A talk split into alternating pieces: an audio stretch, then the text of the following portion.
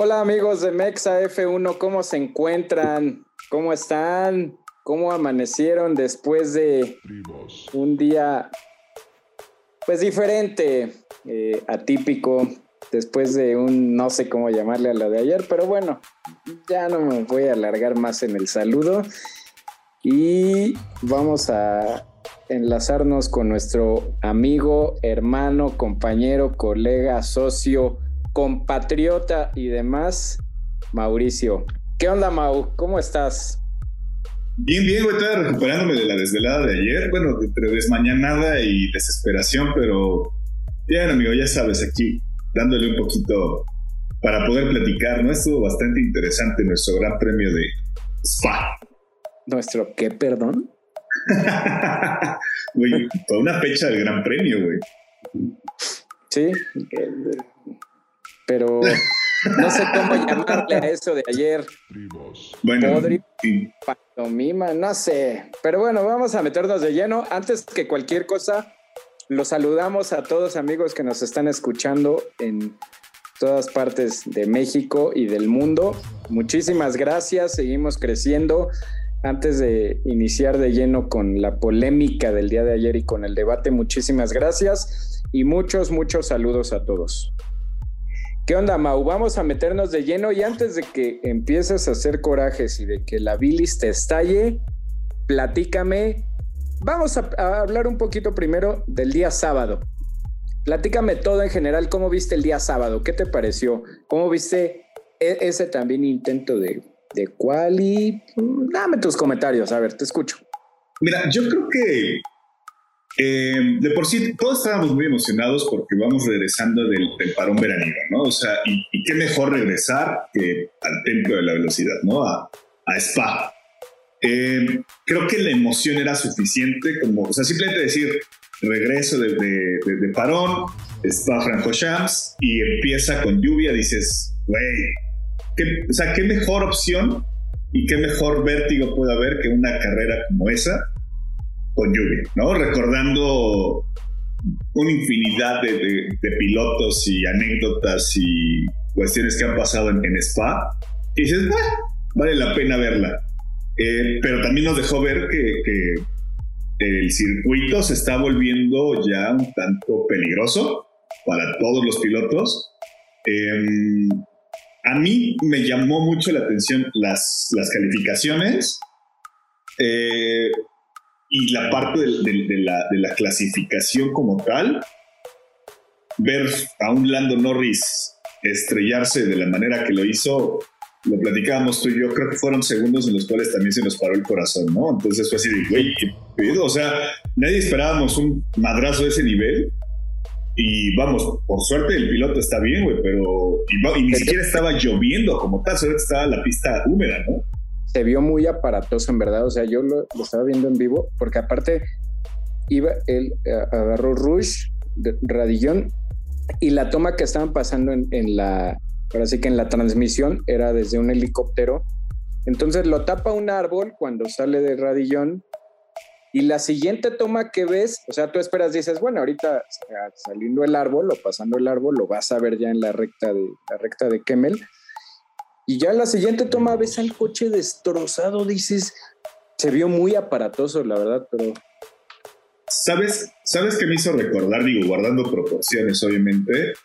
Aquel, aquel eh, fatídico día en San Marino, donde ves a un Senna en la, en la pista, en la recta, y 30 segundos después lo ves estampado en, en el, en, en el muro de contención.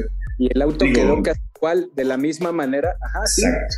O sea, y- y Guardando cómo iba, cómo iba ro- rotando, ¿no? O sea, cómo iba rotando el auto. Parecía un muñequito de trapo dentro del, de- del automóvil eh, Lando. Entonces, digo, guardando proporciones, obviamente, Sí, lo de. Senna fue fatídico, pero, pero sí fue como, ah, no mames, otra vez no, ¿no? O sea, sí te, fue te horrible. lo cabrón. juro así sin exagerar, en el primer segundo que yo vi el coche así dando vueltas como reguilete, te lo juro así, lo primero que vino a mi mente fue San Marino 94, así, o sea, y por exagerado que suene y tal vez irrisorio, yo sí me espanté, así me espanté, literal, lo estábamos viendo aquí en, en familia en la casa, y sí fue así de, o sea, hasta silencio, así dices.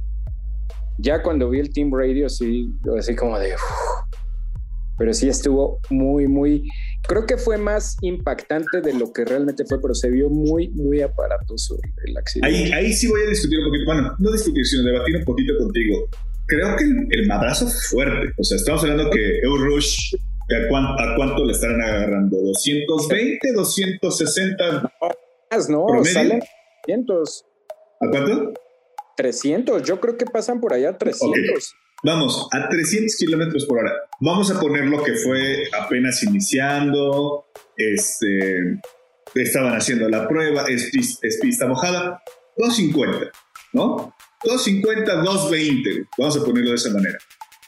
Pero creo yo que ahí está más que demostrada ya la capacidad que tienen los monoplazas, que vamos, salir solamente con una contractura en, el, en el antebrazo, ¿no? Entonces, güey, un madrazo de ese nivel y salir con esa situación, vamos, o sea, era para que hubiera pasado otra cosa diferente, ¿no? Entonces, el Team Radio, pero antes del Team Radio llegó nuestro caballerazo, nuestro háblame, Lord de, nuestro Lord de Lords, ¿no? O sea, por ahí ya papá de la parrilla. Sí, es como el papá de todos ahí, sí. Güey, Fettel, creo que a lo mejor no lo traíamos tanto en, la agenda de, platicarlo hoy, pero Fettel siendo Fettel, güey. O sea, decíamos, ¿que hay algo que haga mal este señor en este momento? ¿Hay algo que realmente no esté generando? ¿Y sabes qué pasa? Que cada ocho días hace algo que va a sonar a risa y todo, que te enamora, o sea, que dices, te enamora literalmente, o sea, dices, este güey es un señor caballero, es un humano, es muy raro de ver en la naturaleza de un piloto de Fórmula 1, que generalmente tienen otro perfil de personalidad, pero no, muy, muy, muy impresionante. Güey, mira, podríamos decir que a lo mejor y las anteriores cuestiones que ha presentado Fettel han sido eh, meramente circunstanciales y publicitarias, ¿no? O sea, así puedo decir, güey, tómame la foto como que me está recogiendo papelitos. O, al final de cuentas puede ser un, un argot publicitario de su, de, su community manager y toda esta situación. Pero creo yo que el, el, tema que hoy se presentó en este gran premio, que fue meramente eh, fortuito, y la forma en la que reaccionó, en la que se para, pregunta y está, o sea, se le ve la manita ahí a, con este, con Lando, como decían, güey, todo bien. Vamos, está dejando en claro que es una persona con una calidez y una calidad humana fuera de lo normal. ¿no? Creo que a lo mejor y todo el mundo pudiéramos entender que haríamos eso, pero, güey, en un gran premio, no, no sé, a mí me dejó sorprendido lo de Fettel y, qué padre, la verdad. Vale muchísimo la pena lo que está haciendo el alemán.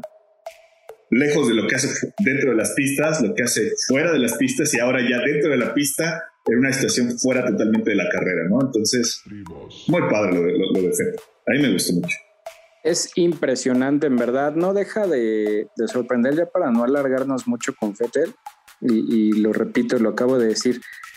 Cada semana, cada gran premio hace, tiene un gesto que, que dices, wow, o sea, es muy difícil ya por cuestiones incluso no de, no de egoísmo de los pilotos, pero incluso por seguridad, que no veas a un piloto que hace eso, porque incluso está prohibido.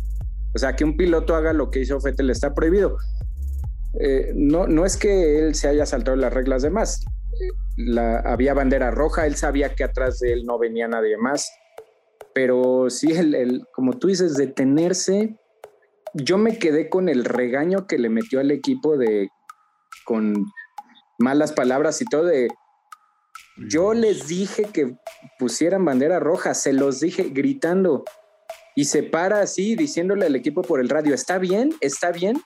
Preguntando y ya, o sea, él fue el primero en confirmar, ya cuando el pulgar arriba, ¿cómo así le hace el equipo? It's okay, it's okay, o sea, dices, te, te das cuenta de una persona que antepone cualquier cosa, todo, absolutamente todo por encima de que nadie vaya a salir ni lastimado ni con una situación fatídica de, de, un monoplaza y eso siempre, siempre, siempre va a ser digno de admirarse y de reconocerse, ¿no? Podrán haber miles de millones de euros en intereses de por medio en un gran premio y él dice, eso no importa, o sea, yo les dije y por qué no me escucharon, ¿no? Que, que el gran premio se tenía que haber, que la, sí, que la clasificación se tenía que haber detenido. Vettel le enamora cada ocho días, ¿no crees, Mau? Totalmente de acuerdo, totalmente de acuerdo y, pues bueno, creo que tenemos un par de temas que tocar de Vettel al final, pero, pero en general creo que, creo, que bien. Y, la verdad también hizo una super calificación el, el hombre, ¿no? O sea, hablando yo un poquito del tema carrera, eh, si me permites, eh, así que mencionarlo, Lando venía dando un super número. La verdad es que estaba compitiendo muy fuerte con Max. Podía haber sido su primera ¿estás de acuerdo? Sí, sí, sí. Sí, sí, sí, sí, Y, vamos, y Fettel se metió entre ellos de repente, ¿no? O sea, sí, también, también le metió pata. Lo decías tú, creo que hoy tiene dominado a ese Aston Martin. Creo que hoy se está viendo las manos del alemán nuevamente. Se tardó un número de carreras para agarrarle la onda, pero ¿estás de acuerdo que ese Aston Martin hoy es de él? ese auto es suyo. Incluso pienso que se siente más cómodo que con el Ferrari de los últimos dos años que tuvo en las últimas dos temporadas. Yo, yo pienso que en este auto se siente incluso más cómodo, ¿no? Es que, ¿sabes qué? O sea, creo que es el tema de la presión, ¿no? O sea, no traes la presión de que tienes que terminar en pole position y tienes que estarle quitando puntos a Hamilton. Hoy creo que lo que hace el alemán es estar en un, área de confort, si lo podemos decir de esa manera, en un área de confort donde pues, simplemente saca sus mejores cualidades porque está relajado en, en otros temas, ¿no? Entonces, eh, la vez pasada creo que preguntábamos que quién ha sido el piloto que viene como externo o que no está hecho el, auto para ellos. Creo que Fettel es el que mejor se ha adaptado al día de hoy al, automóvil, ¿no? Él, pues entre él y Carlos, ¿no? Carlos Sainz, pero sí pienso que todavía le ha sacado más jugo en estos últimos tres grandes premios Fettel que, que Sainz. Si bien Sainz era como que él desde el principio había mantenido cierta constancia, yo siento que ahorita Fettel ya que, deja ver ahí la experiencia que tiene, ¿no? Y lástima por a quien veo totalmente, ni siquiera hay punto de comparación y basta que veamos la tabla de pilotos. Lance Stroll está por la calle de la amargura con ese, con ese Aston Martin. También Creo que no han sido buenos grandes premios para él, pero ha sido bueno, ha sido bueno. Ajá, y ahora lo que debe decir en los grandes premios un poco la mala fortuna y demás, pero el alemán demostrando cuántos años tiene en la parrilla, el por qué es cuatro veces campeón del mundo y bien, ¿no? Para no alargarnos ya más con... con Pero nada más, si, quitáramos un poquito el tema y regresando ya para terminar eso, si a Fettel le hubieran respetado sus puntos porque lo descalificaron en el anterior, hoy eh, estaría, hoy estaría prácticamente compitiendo entre Ocon y Gasly estaría un poquito más arriba, por menos 3, 4 posiciones más arriba de lo que es eh, la, posición actual, ¿no? Entonces, creo que, creo, que bien, creo que bien ahí. Y pues, no sé, yo creo que ya, ya no quiero agregar más de Fettel porque va a ser un capítulo destinado al tío Fettel. Sí, pero vamos a ver cómo cierra la temporada el, el buen set. Ojalá bien, ojalá bien, ojalá bien. ¿Y qué más viste de la quali, Mau? Híjole, yo creo que los tres que, que, pudiéramos tocar, ¿no?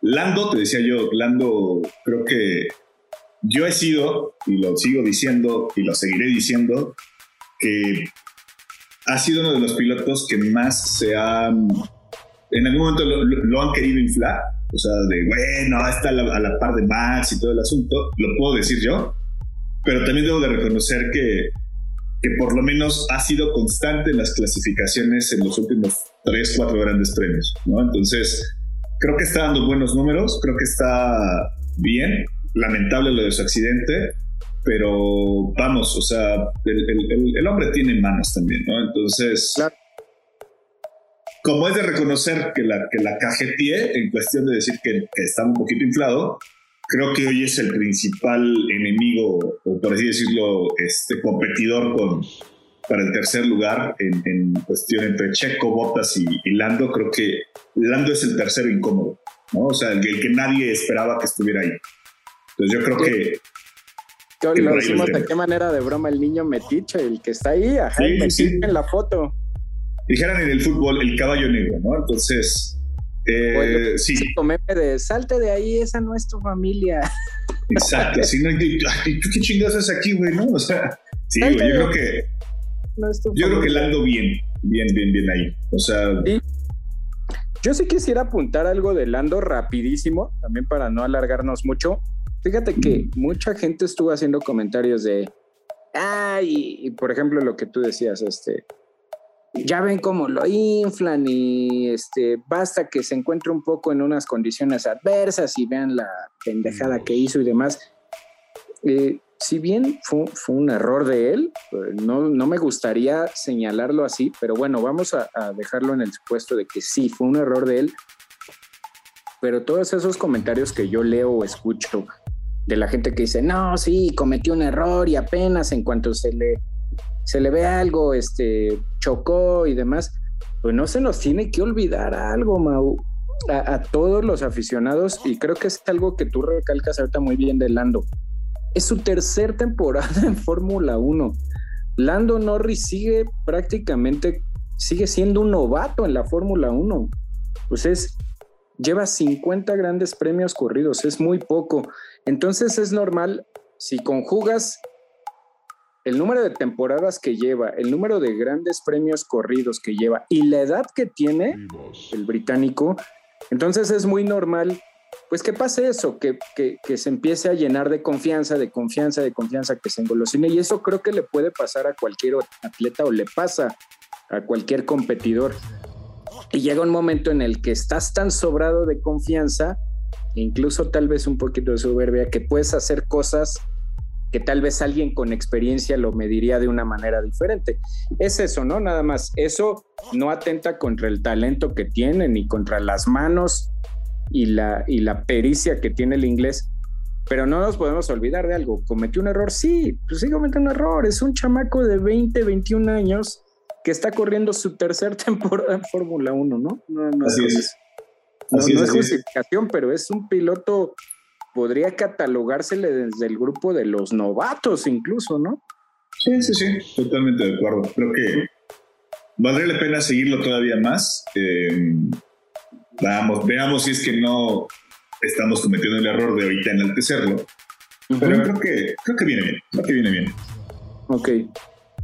¿Cómo viste a Russell? Rapidísimo ya para entrar. Eh, Híjole, yo te voy, a, tocar dos temas ahí nada más. Es Max, por ejemplo, antes de llegar con Russell, Max creo que me sorprendió mucho el, ver que regresó, dijéramos en México, con un cohete en el fundillo, porque güey, salió a arrasar Max, Max Verstappen, ¿no? O sea, tal pareciera que fue como, ah, ok, ya, está bien, primer parte de la temporada ya olvidada, empezamos de cero, ¿no? Y Max salió, o sea, él sí era un toro en la, en, la pista, güey, ¿no? O sea, a devorarse kilómetros y kilómetros y... ¡Wow! Pues la verdad que yo me quedo con Max siendo Max. O sea, es la, la, la verdad, ¿no? el, león, el león en la pista, ¿no? Entonces... A pesar de lo que haya pasado el domingo, ¿tú crees que este fue un mensaje de Max de que él va por todas las canicas esta temporada? Ah, no, claro. Sí, claro, claro, claro. Sí, sí, sí, totalmente. Desde el anterior, güey. O sea, desde que, desde que lo mandaron a la, a, la fregada eh, con, un madrazo y regresa y te hace una pole position, o creo que en segundo, no todo bien en, el anterior, y, y, por cuestiones meramente fortuitas, este, pues no pudiste terminar esa, esa carrera, pero regresas y vuelves a hacer lo mismo, Vamos, es una declaración de guerra, lo decíamos, ¿no? O sea, creo que está totalmente centrado, concentrado y enfocado a lo que tiene que hacer en, la pista Max Verstappen, Entonces, wow, con Max, un aplauso, le rindo el, el charro, como dijeron en otros lados, a mí me, sorprendió, güey, en verdad está súper, súper bien el, el, hombre, ¿no? Como ya para cerrar el, el, tema del sábado, Mau, y sí me gustaría escucharte, ¿cómo viste a George Russell, Mr. Saturday? Creo, creo, ahí sí te voy a decir es creo, creo, creo, creo. Desde tu tono que... vas a decir algo polémico, te quiero escuchar. Sí, creo que es es súper agradable ver a un Williams en, por fin en, una, segunda posición, pero te lo decía, eh, creo que es el piloto que menos riesgo tenía, o que, menos que perder tenía, ¿no? Eh, está, está muy bien, que ya lleva tres, cuatro grandes premios también que está pasando a la Q3, eso te habla de una constancia y perseverancia del hombre, pero creo que esta vez sí fue meramente fortuito, o sea, creo que fue porque todos al ver que la Q3 empieza con un Lando valiendo madre en la primera parte, seamos francos, Bottas, Hamilton, em, Checo y los mismos Ferraris sabían que cometer un error en la Q3 significaba perder gran parte en, la parrilla, ¿no? Entonces, no creo que la Q3, lo poco o mucho que pudieron hacer, eh, hubiera estado pareja para ellos. Como dijeron, güey, no, no le arriesgo, voy a la segura, me formo y pues, arrancar en una buena posición. Y el que corrió el riesgo, porque a final de cuentas regularmente siempre arranca en la octava, novena posición, es Russell. Entonces, al ver como la relajación de los demás equipos, ahí entró un Russell con mucha suerte, con talento, con constancia también, pero creo que lo mismo que, decía yo con Lando, creo que no tenemos que echar campanadas al aire y, dejar que, a ver, o sea, que ya lo hice en una, veamos cuántas más puede repetir en esa cuestión, ¿no? Porque vamos, o sea, el auto no está de, de Russell como para decir, güey, le vas a competir por una segunda, tercera posición a un Hamilton, ¿no? Cuando hemos visto que en carrera no le ponen ni tantita resistencia es lo que yo nada diría. O sea, me gustó, sí, sí, sí, o sea, está padrísimo, güey, qué padre que pudo ya haber una, una diferencia en eso, pero eh, yo guardaría un poquito mis reservas todavía con ese, con ese asunto. Ok, yo, yo sí quisiera dar mi punto de vista de Russell y voy a diferir un poco contigo. Yo sí le doy mucho mérito, te voy a decir por qué.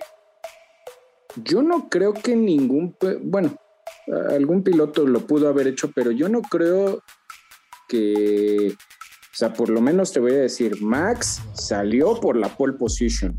O sea, Max Verstappen salió a pelear la pole. Lewis Hamilton salió a pelear la pole, o sea, ¿de qué me hablas? Lewis Hamilton no salió a guardarse nada, él salió a dar una vuelta de pole. Y, y vamos a centrarnos en esos dos. Y me queda claro, no fue sí, está bien, suerte o, como lo quieras llamar, pero la estrategia que hizo Williams la empezó haciendo desde la Q3, que fue un poco también lo que hizo Fettel.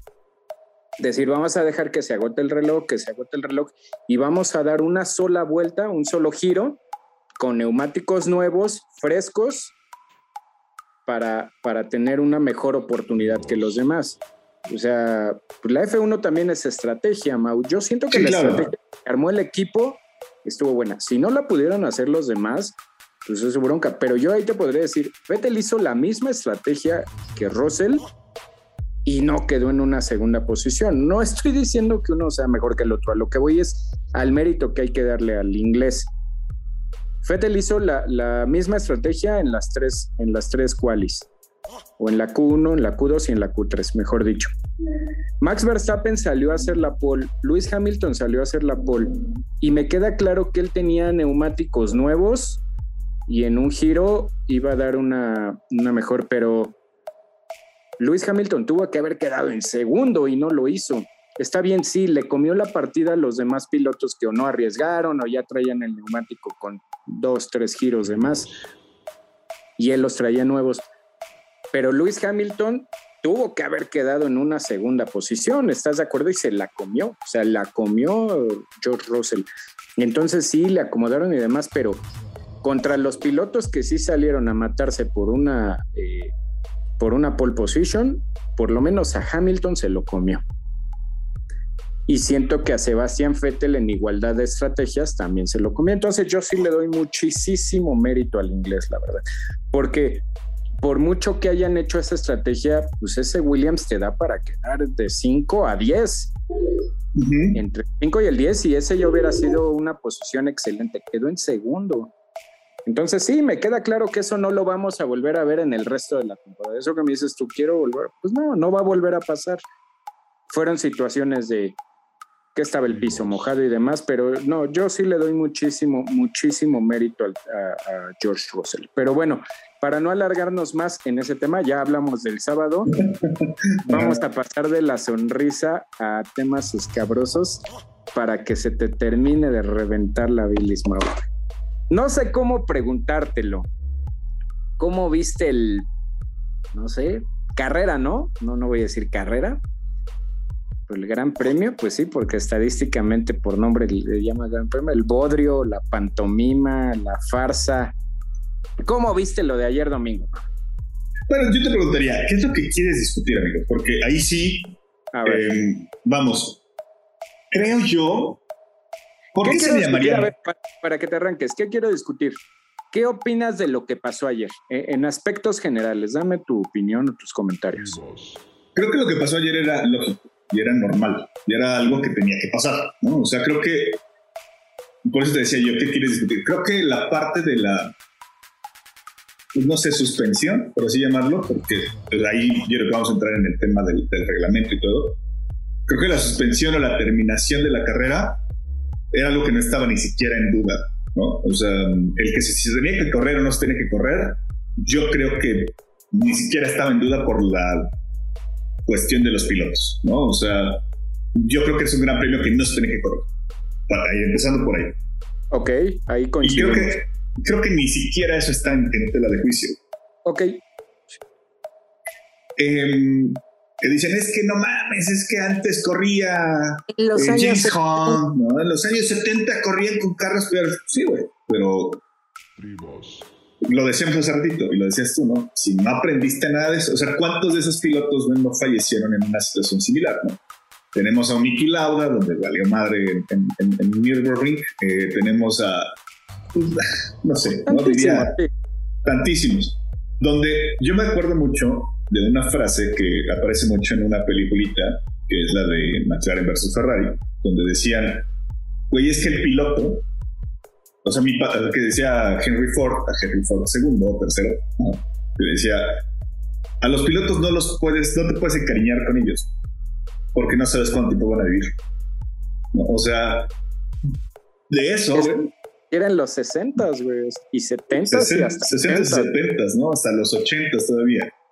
Entonces, pasando por eso, es donde te, te das cuenta que anteriormente lo que menos importaba en la pista eran los pilotos.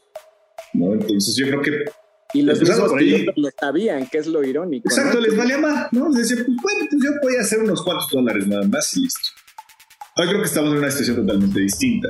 Sí, hay, son mejores autos, sí, hay mejor tecnología, sí, las llantas son para eso, pero no estábamos hablando ni siquiera de si es que tenían, y vamos a hacer una cuestión, dos accidentes antes de empezar la carrera, en donde fueron accidentes, eh, se venían tranquilos, te ponen en, una antelación de, cuello. Algo grave puede pasar si los pones a correr en ese nivel. Y eso que iban solos, o sea, hablando de Lando en la, en la Q3, en Eurush, ¿no? Y después eh, Checo Pérez, creo que fue en, en, qué parte de la pista fue? En la pista 6, ¿no? Ajá. En, la curva 6. La curva, la curva 6 en la curva 6, donde ni siquiera, o sea, en el video ni, o sea, ni siquiera se ve que vaya rápido, sino fue un descuido, sí, me queda claro, ya lo tocaremos ahorita. Pero solamente por tocar el piano, ¿cuántos pilotos no tocan el piano durante la carrera? ¿No? O sea, hoy le tocó a Checo, pero bueno, ¿cuántos pilotos no lo hacen? Y se estrelló a cuánto te parece? 140, 160 y el carro valió madre, ¿no? O sea, si hay dos accidentes antes y después te encuentras con que está peor la pista porque había neblina, porque no había visibilidad, es lógico que la tienes que suspender. O sea, es lógico, ¿no? Sí, e, esa parte creo que ni siquiera está en discusión la de es que antes y demás. Yo, yo ayer me quedé pensando en algo y ahorita que lo dijiste, vamos a conjugar dos cosas. Las últimas dos muertes que ha habido, una me queda claro que no fue Fórmula 1, pero fue en, la, pero fue en el GP2. Las dos últimas muertes que han ocurrido en los últimos años, eh, hay un dato nada más para que evaluemos si se tenía que haber corrido o no. Una muerte fue en Orush y antes de eso la de Jules Bianchi fue en lluvia. Exacto. Entonces, la frase que decíamos ahorita antes de iniciar, si no aprendiste nada de esas dos cosas, pues estamos mal, ¿no? E, ese, ese gran premio de, de, Japón, donde me queda claro que no murió ahí, pero prácticamente Jules Bianchi murió ahí. Este, si no aprendiste nada de que un gran premio no se tiene que correr bajo esas condiciones, pues estamos mal, ¿no? Porque mucha gente lo dijo, ya, ya ha pasado el accidente dijo, ese Gran Premio de Japón nunca se tuvo que haber corrido, o sea, esa carrera se tuvo que haber suspendido y las consecuencias están ahí. Lamentablemente tuvo que pasar eso, que se muriera un piloto, ¿no? Para entonces si ahorita venimos al presente y decimos, así tengas las Pirelli con la mejor tecnología que drenan 85 litros por segundo el agua y demás, pues no, no hay necesidad. El mismo Carlos Sainz lo dijo, ¿no? No veía, yo no veía medio metro, o sea, no veía nada. Imagínate, un auto trompea y si otro viene a 300 kilómetros, pues por más que seamos pilotos de Fórmula 1, no vas a evitar una, un accidente y una tragedia. Hasta ese punto creo que por lo menos tú y yo y, mucha gente que nos está escuchando, creo que coincidimos, ¿no? Podrá haber muchísimos de es que sí, es que antes, es que cena, es que con peores autos creo que el tema de discusión ni siquiera está sobre la mesa de que si se tenía que correr y tú y yo coincidimos sanamente en que la carrera no se tenía que haber corrido, ¿no? Ahí estamos bien. Pero vamos más allá. ¿Cómo viste toda la pantomima que, se creó, Mau? Quiero escuchar. Ese, estaba bien enojado y te quiero escuchar. Estaba. Ya no, la verdad, analicé muchas cosas, pero pasando al tema de, ese bodrio que vimos ayer, ¿qué onda, Mau?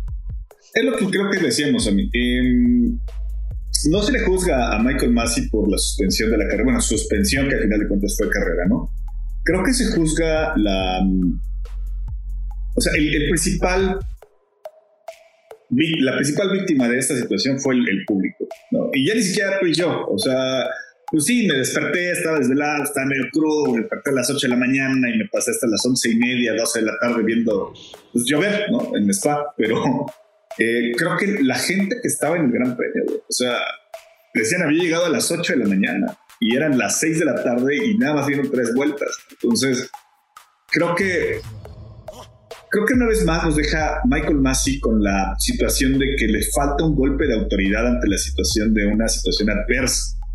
Em, al ver las condiciones que se tenían, teniendo tanto equipo meteorológico, teniendo una percepción de, güey, en una hora esto va a perjudicarse, o sea, esas tres vueltas que dieron, a lo mejor tienen las primeras tres que tenían que haber dado y, güey, no se puede, pues a la, fregada y vámonos sacado y vámonos a descansar todos y bye, ¿no?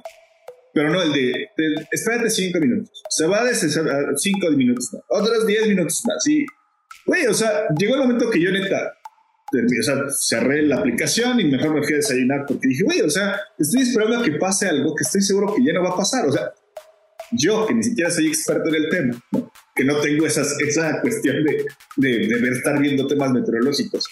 Me queda claro que el tema del dinero eh, es algo que a lo mejor y, se tocó por el tema de contratos y sesiones de, de, los derechos televisivos. Todo el dinero que hay por medio, ¿no? Pero, o sea, o sea, seguimos viendo una cuestión donde Michael Massey no toma decisiones a tiempo, ¿no? O sea, así como, y se lava las manos, ¿no? y, lo, vimos con tres cosas. no sé. O sea, lo vimos con tres cosas, ¿no? Uno donde no se definió en suspender el Gran Premio porque era, tenía que haber sido suspendido, ni siquiera tenía que haber sido podio. ¿no? Tenía que haber sido suspendido, cancelado y a lo mejor y ver más adelante el tema de volverlo a, correr, ¿no? O simplemente declararlo como nulo. Eh, eso le temblaron las manos gacho. El tema de Checo Pérez, ¿no? Se estrella y no sabía decir si es que sí había iniciado la carrera, si no había iniciado la carrera. Eh, o sea, yo por mí sí lo dejo, güey, pero pues los demás que digan, oye, espérame, entonces tú quién eres, güey? O sea, eres un pinche payaso dentro de la, de, de la, de la asociación donde el que debe tomar decisiones eres tú y cuando te toca no lo haces y le dices, vas y le preguntas a, a Mercedes y vas y le preguntas, a, o sea, a, ver, a ver quién dice que no y a ver quién dice que sí, y pues de ahí ya decimos que la mayoría ganó. ¿no? O sea, no es una democracia, era un tema simplemente de reglamento y que tú definieras. tal, cual, ¿no? La otra donde decían em, que por las tres horas que, habían pasado no podía durar, un, gran premio no puede durar más allá de tres horas y media, cuatro creo. Eh, también, no, es que el, reloj está detenido. Güey, o sea, ahí sí tomas decisiones, pero donde las debes de tomar realmente no lo. O sea, güey, se me hizo totalmente una burla, un circo, una falta de, capacidad de decisión de, los comisarios, en este caso de dirección de carrera, ¿no? O sea, lo vi mal, lo vi mal, se me hizo una falta de respeto al público, más que nada, o sea, creo que, y hasta lo, dijo, lo dijo Russell, lo dijo Vettel, lo dijo Lando Norris, lo dijo, creo que no hubo piloto que no dijera, güey, qué pedo con el público, o sea, ¿por qué los hace esperar tanto, no? recuerdo que eh, chequé un Team Radio que pasan a Horner hablando con, con Masi, ¿no? Creo que Masi o alguien de los comisarios, no sé. Y dice, güey, me estoy congelando. Mi equipo está esperando qué onda. ¿Qué hago? Ah, los siguientes 10 minutos este, no pasa nada, o sea, que estén tranquilos. Eh, o sea... Imagínate el güey que estaba sentado ahí en el bosque, literalmente. Este, yo me, o sea, te lo juro, yo nada más de ver a la gente que estaba sentada así empapada, ensopada en el bosque a 13 grados, con una humedad del 95%, o sea, a mí me dio hasta frío. O sea, me dio frío. Pero sí, son, son muchos temas. Y es lo que hablábamos tú y yo ahorita, Mau, antes de, iniciar el, episodio.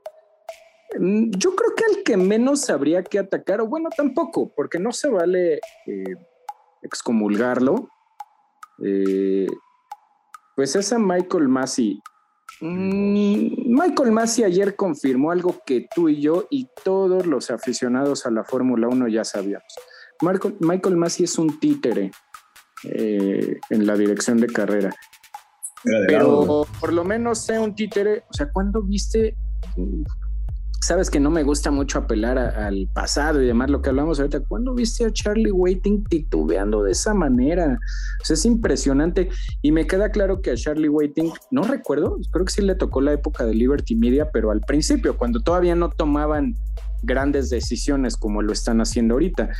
Michael Massey es un títere, tiene una personalidad nula, no tiene autoridad, no tiene personalidad, me choca y me molesta. Creo que todos entendemos que hay intereses y hay gente y hay eh, cotos de poder arriba de él. Eso lo entendemos perfectamente.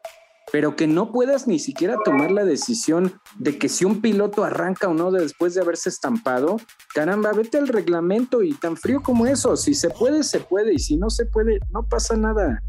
Así todos los mexicanos hagamos berrinche porque ese es otro tema que no. Pues total, si no se puede, Checo no arranca. Pero eso de que, que decidan los demás, oye, entonces, ¿para qué estás tú? Eh, yo ahorita, ahorita que termines de, hablar, voy a pasar a otro tema. Eh, cuestiones patéticas, en verdad. O sea, parece que estamos en una Fórmula 1 de los años 70, arcaica, cuando presumen de ser la, la categoría automotriz reina la categoría con... No, o sea, es patético, hacen cosas que hacen en una categoría nacional de aquí de México. Y pienso que muchas de Latinoamérica, o sea, muchas de esas ves cosas, pero dices, bueno, no tiene ni de cerca la infraestructura y la lana que hay detrás de la categoría reina. Pero ahorita voy a pasar a eso. Este, para que sigas con, con el tema. Fue una burla, en verdad, sí, es, lo acabamos de decir, mira, ya podremos estar debatiendo de que si se tenía que correr o no y dar mil argumentos de por qué no, tú y yo que coincidimos en eso. Ese no es el tema. El tema es cómo ocultas la información, cómo ni siquiera, todavía al final, dejando correr el cronómetro de una hora, que es una regla que se sacaron de la manga, que no está escrita en ningún lado, pues eso de una pinche carrera sprint, ¿de dónde sacaron eso? Modificando el, el el reglamento sobre la hora y todavía después de que la paras, cuando es más que obvio que ya no van a seguir, dejas el cronómetro. Fue una burla, una lástima, una tomada de pelo. Pero a ver, síguete, Mau. Digo, creo que es eso. O sea, la verdad es que. Eh,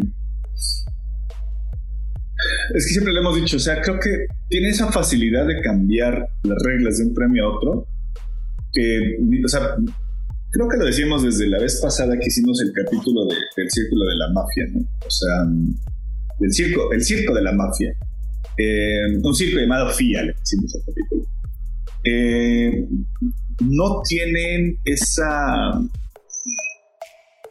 Hay tantas, tantos issues y tantas cuestiones de interpretación en el reglamento que urge, pues, o sea, si esto no lo evidenció, pero esto urge que se haga un cambio drástico y una revisión completa al reglamento de, en general de todo, o sea, de todo, desde si es que, o sea, a partir de cuántas vueltas se van a contar como iniciada la carrera, quién puede tomar esa decisión, em, o sea, muchísimas cosas que tienen que revisar eh, dentro de un reglamento que está podrido. O sea, es la verdad, ¿no? O sea, y, al día de hoy seguimos dejando, y digo seguimos, o sea, queda claro que yo no tengo ni voz ni voto, pero se sigue dejando que una persona como, como Michael Massey, que ya se demostró que, pues, decía yo, puede ser muy capaz y puede tener toda la preparación del mundo mundial, pero no sé,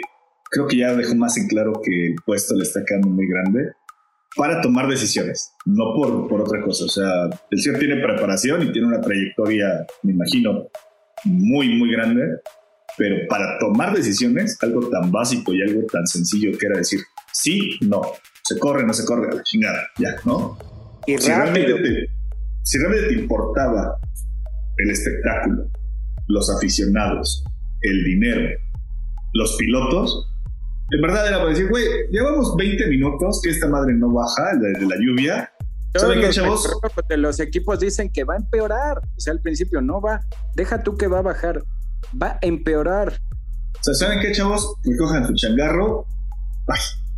¿No? O sea, nada, pero es que, güey, bye.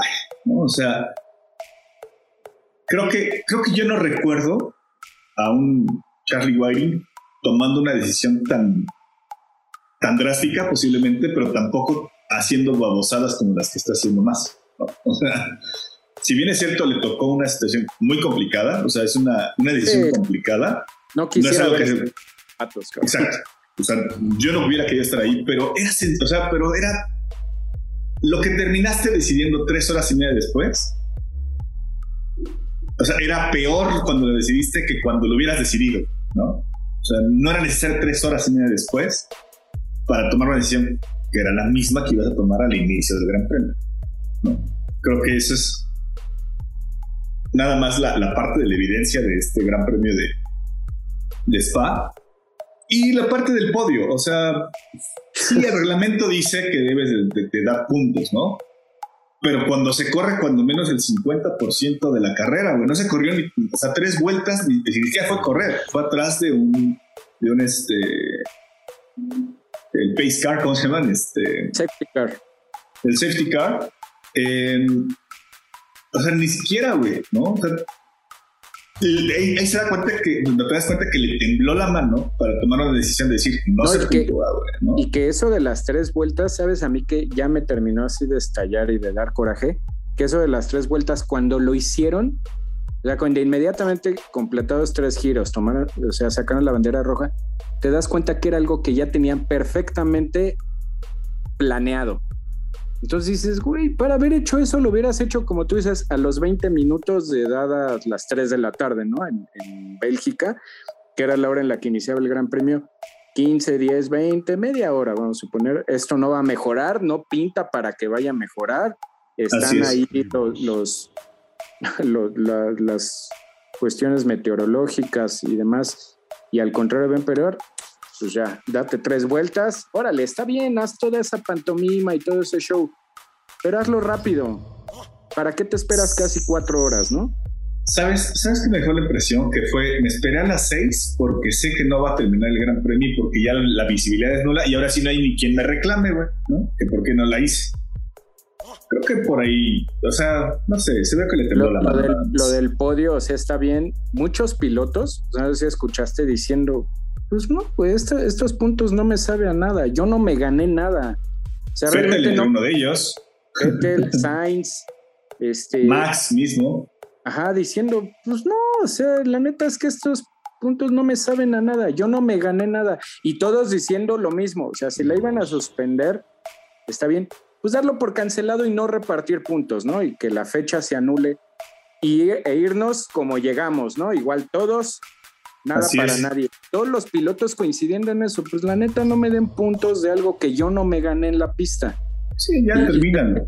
Te coincide. Algo que yo quería sumar, Mau, que apenas lo estaba viendo hoy en la mañana, ayer lo vi, me dio mucha risa. O sea, probando miles de cosas, sacando la barredora a la pista con una barredora totalmente improvisada.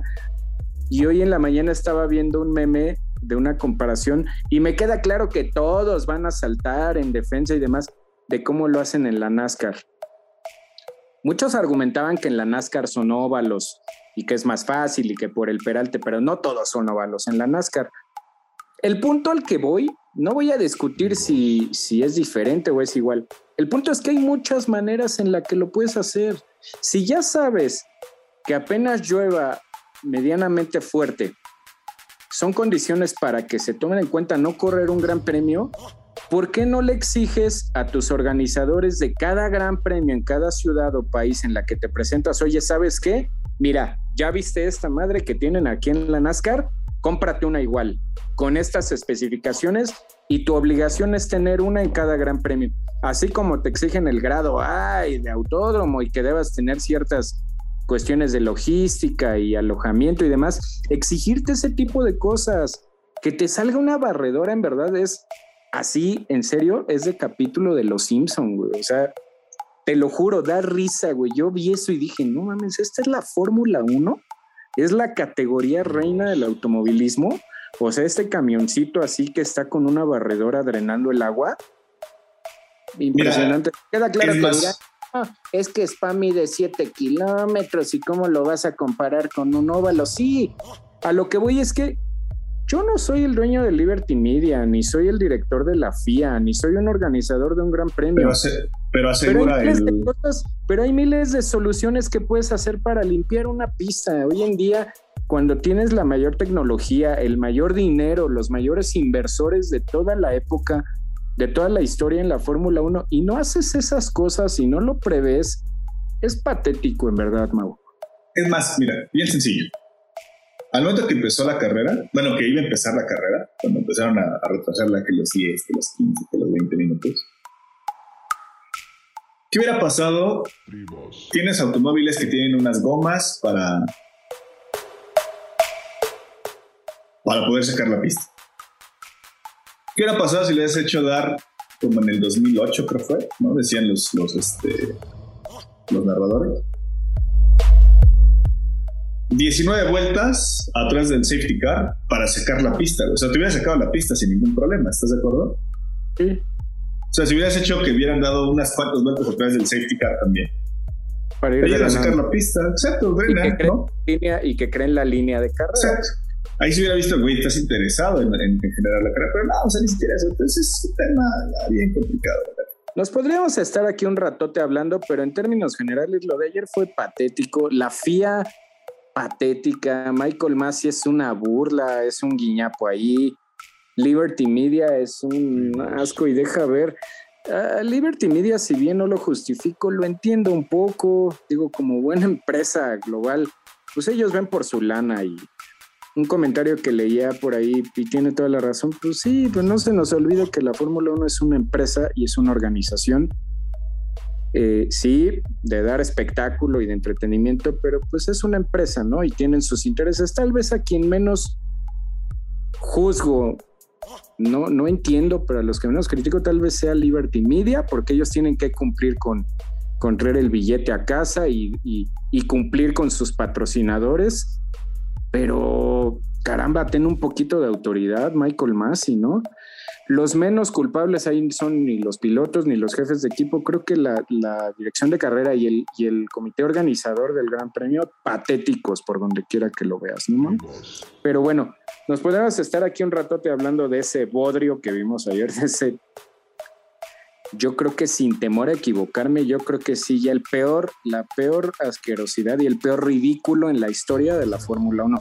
Esta, esto supera por mucho lo de Indianápolis 2005. Ya lo superó y eso, e, eso ya era una bola. Por lo menos ahí sí se corrió una carrera, ¿no? Este, pero bueno, vámonos ya para cerrar, Mau, y, muy, muy, muy breve, eh, para que no piensen que nos hacemos. ¿Qué onda? ¿Qué opinión te merece el desempeño de, bueno, desempeño, si así se le puede llamar, no hubo carrera, pero ¿qué onda? ¿Cómo viste a Sergio Pérez? ya vi que vas a empezar a atacarme, gordito, pero... No, no, no, güey, quedamos en que íbamos a tocar este tema, está en el guion, está en el guion, güey. Por eso, por eso. Mira, eh, Checo. es que sí es risible un poquito, güey, lo que, lo que están diciendo en las redes sociales.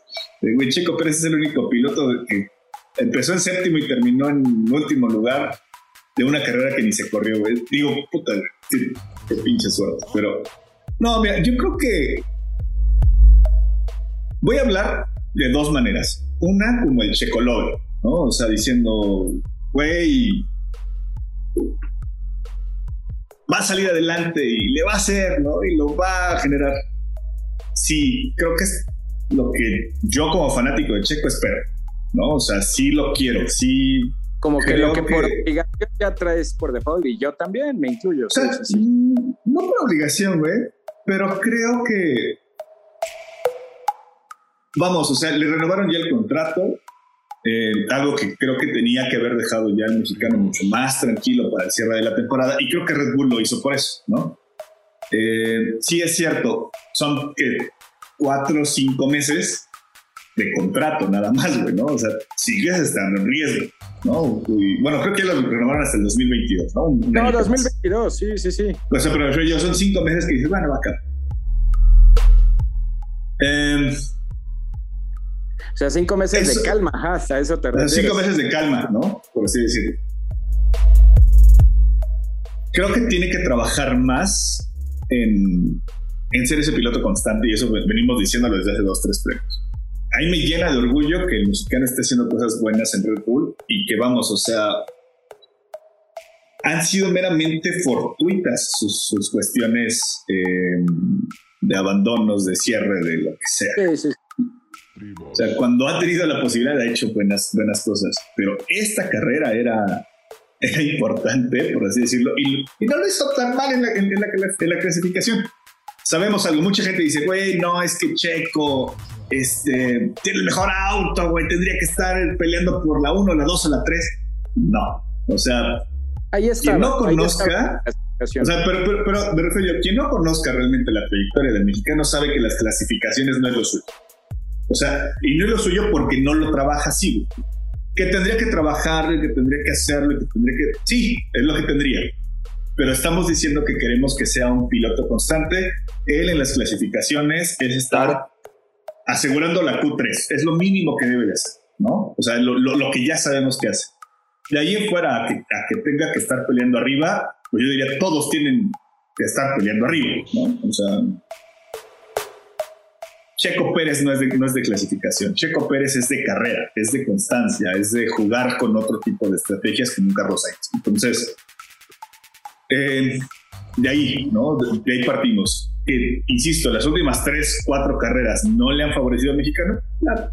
Y esta, pues sí creo que creo que viene a demostrar que cuando las cosas se te alinean, se te alinean para bien y cuando se te alinean para mal, o sea, suerte, ¿no? Es meramente suerte. Porque fue un descuido, fue un descuido del mexicano, sí la regó, gacho, pero, güey, Insisto, maneja un automóvil a 140, 160 kilómetros por hora en una curva donde no. O sea, realmente se ve que ni siquiera le respondió el carro, ¿no? O sea, se quedó ahí. Eh, él no pudo hacer nada, o sea, agarró el Nadie, o sea, planning y como avalancha se fue. Ni Hamilton, ni Max, ni nadie lo hubiera podido controlar, pero fue por un descuido del mexicano, ¿no? O sea, ya no es la consecuencia, sino fue el poquito antes donde se descuidó y pero así como estaba él propenso a pasar eso, pues le pasó a Lando Norris, ¿no? Por ejemplo, o, le podía pasar a Charles Leclerc hace cuatro o cinco grandes premios, le pasó a Hamilton en, Baku, le pasó. creo que sería sacrificar lo demás. Creo que. Sí, no se trata de eso. Exacto. Es un borrón y cuenta nueva y está no contó para él. sí, ¿sabes a mí qué es lo único que me da Ah, no sé cuál sea la palabra, no sé si decir coraje o impotencia. Mm, no, yo, yo no voy a juzgarlo por, por el incidente y demás, porque sí, fue un descuido, fue un despiste y demás, y, ya una vez que el carro hizo aquaplaning, pues él ya no tenía nada que hacer. Lo único que me deja así de... Ah, era algo que platicamos ayer aquí, este, ya en la tarde después de que, de que terminó el bodrio de ayer, que ya dije que no le iba a llamar Gran Premio mi carrera, y, me quedé pensando en algo, dije, perdió una oportunidad de oro como posiblemente ya no va a volver a tener en el resto de la temporada, de volverse a meter a la pelea de Norris, Botas y él, porque Norris pues aparte de, que el carro seguramente quedó bien tocado, perdió puestos en la parrilla y Botas también tenía penalizaciones en la parrilla. O sea, tenía el handicap de que estaba mejor ubicado que sus dos rivales directos ahí en la lucha de pilotos y tenía la oportunidad de volver a meter a Red Bull en la lucha en el Mundial de Constructores. Sería ya como tú dices, sacrificarlo mucho y, y tirarle hate y demás. Lo único que me deja eso es de, no, ayer era una oportunidad de oro para volver a meter al equipo a la lucha y para él meterse y se desaprovechó totalmente. Ni siquiera hubo carrera, ¿no? Es como dijo alguien a manera de risa. Lo único que tenías que hacer era no chocar ayer para sumar puntos y, y no se hizo. Eso es un poco a manera de, de broma, pero era una oportunidad de oro, de sin haber hecho nada, ya hablamos de la carrera y demás, pero de sin haber hecho nada más ya el domingo, haber sumado puntos para empatar a, Botas, acercarte más a Norris y meter a Red Bull en la pelea. No he hecho el cálculo, la verdad, hablaría un poco de lo tonto. Creo que todavía no rebasarían a Mercedes, pero ya estarían a uno o dos puntitos de Mercedes y estarías ya parejo con Botas y a nada de, de Lando porque ellos por ende pues no hubieran sumado nada y se te fue esa oportunidad, es lo único, ¿no? Ojalá lo que hemos dicho en muchos, muchos episodios, Mau, y, sabemos que tú y yo lo decimos muy fácil y demás, pero Checo se tiene que volver a meter al manual que le ha funcionado durante 10 temporadas en Fórmula 1, ¿no? Por lo cual nos maravilló, por lo cual sabemos que es bueno. Él se tiene que meter a ese manual y esperemos, porque en esta carrera lamentablemente no se pudo medir su desempeño por las cuestiones de que ni siquiera se corrió, pero esperemos que el, el hecho de ya haber firmado o renovado para 2022 le dé un poco de tranquilidad ya al mexicano para poder manejar con más holgura el resto de la temporada. Sabemos que estadísticamente los cierres de temporada en las últimas por lo menos son mejores para el mexicano. esperemos que, que así sea, porque él está plenamente convencido que el objetivo de esta temporada que tiene es darle a Red Bull el Mundial de Constructores, ¿no? Así es. ¿Algo más que quieras de Checo o del domingo en general, Mau?